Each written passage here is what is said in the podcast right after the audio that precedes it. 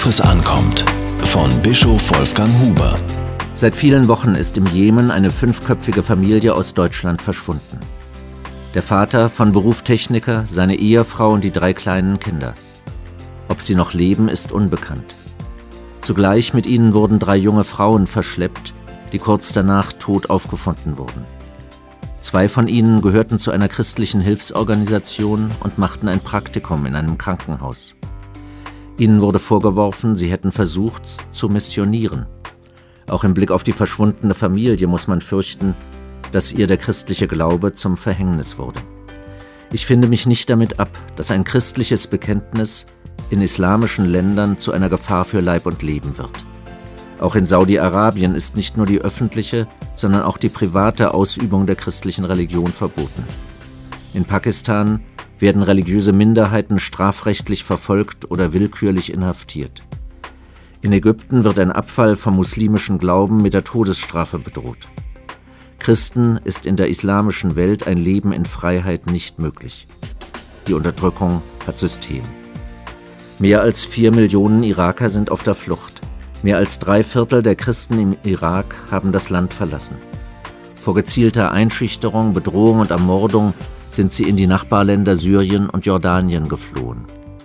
Mindestens 65.000 irakische Flüchtlinge in Jordanien und Syrien müssen dauerhaft in anderen Ländern angesiedelt werden. Man sollte hoffen, dass der Islam selbst einer solchen Christenverfolgung Einhalt gebietet. Auch der christliche Glaube verträgt sich nicht mit einer Verfolgung Ungläubiger. Aber es hat lange gedauert, bis das überall eingesehen wurde. In der Bergpredigt Jesu heißt es, liebt eure Feinde, tut wohl denen, die euch hassen, segnet die euch verfluchen, bittet für die, die euch beleidigen. Das klingt wie eine Zumutung. Ausgerechnet denjenigen, die einen Menschen verfolgen, soll nicht Einhalt geboten werden? Doch gemeint ist etwas anderes. Böses soll nicht mit gleicher Tat vergolten werden. Ihm soll vielmehr Gutes entgegengesetzt werden. Der Geschundene soll sich nicht erniedrigen lassen. Er soll aktiv den Teufelskreis von Gewalt und Hass durchbrechen. Wahre Stärke besteht darin, andere Möglichkeiten der Auseinandersetzung zu suchen. Solche Lösungen sind gefragt. Derzeit vollzieht sich eine Vertreibung des Christentums aus Vorderasien, dort wo die uralten christlichen Kirchen entstanden und mehr als tausend Jahre Bestand hatten.